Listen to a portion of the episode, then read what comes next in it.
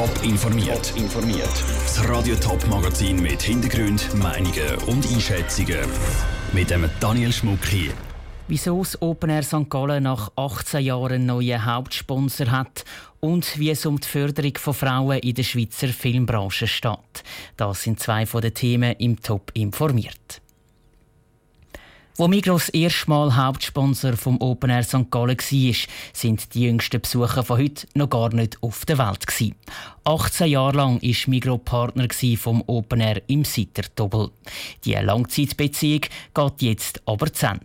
Das Open Air hat heute bekannt gegeben, dass Aldi Swiss neuer Open Air Partner wird.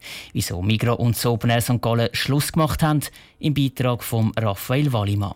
Seit die erste Schweizer Filiale vor 14 Jahren eröffnet worden ist, breitet sich Aldi Suisse rasend schnell aus. Der deutsche Detailhändler setzt bekannte Schweizer Marken wie Migro unter Druck.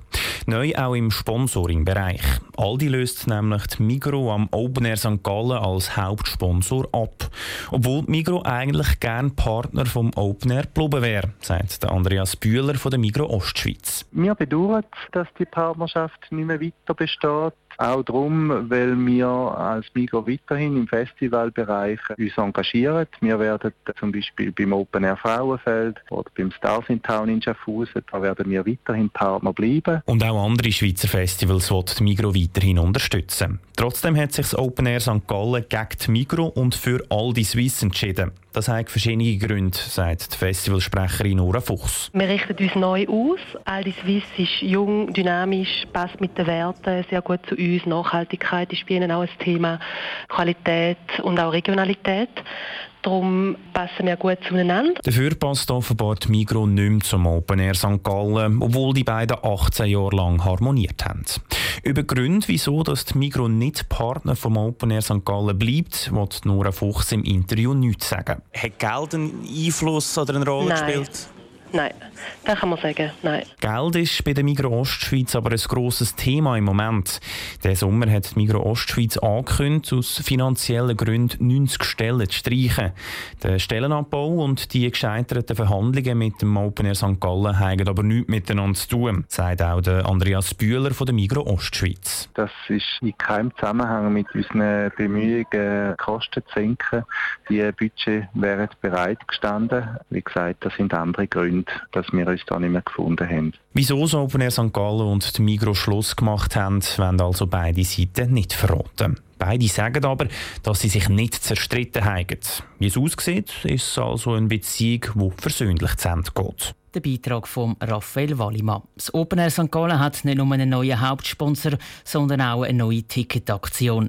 Neu gibt es einen Viertagespass für 219 Franken, inklusive einem 20 Franken Guthaben fürs Cashless-Bändeli.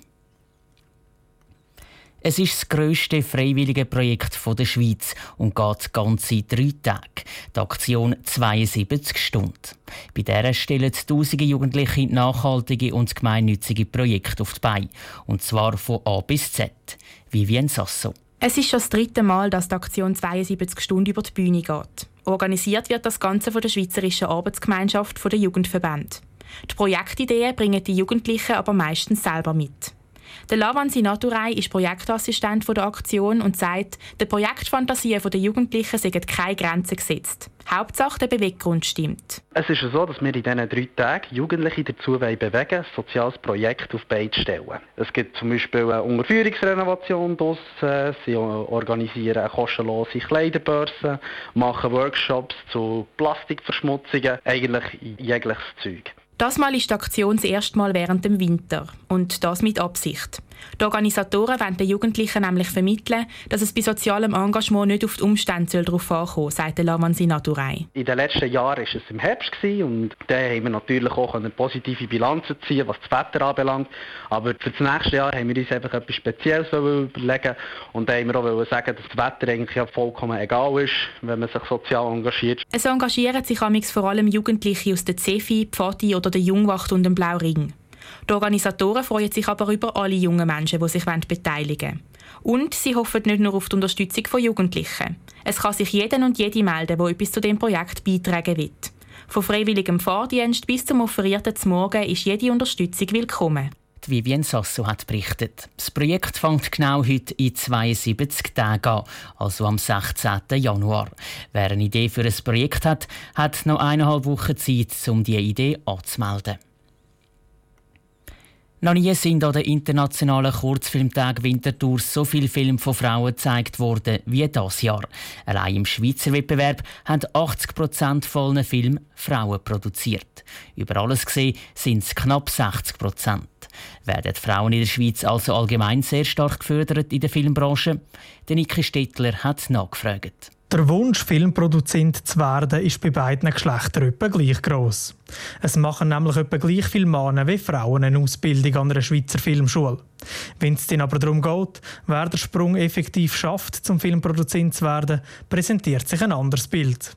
Es sind 70% Männer und nur 30% Frauen. Wieso das so ist, kann Tiela Skarlek vom Bundesamt für Kultur auch nicht schlüssig beantworten.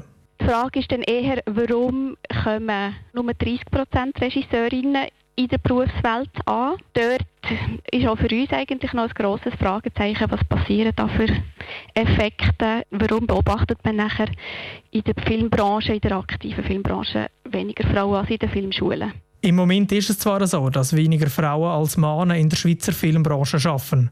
Aber das ist einfach im Moment so. Es zeichnet sich nämlich eine Trendwende ab, sagt Diela Skarlek. Immer mehr weibliche Regisseure wollen Film machen. Wenn man die Förderung von Filmen von Frauen anschaut, dann sind tatsächlich die Zahlen steigend seit 2016.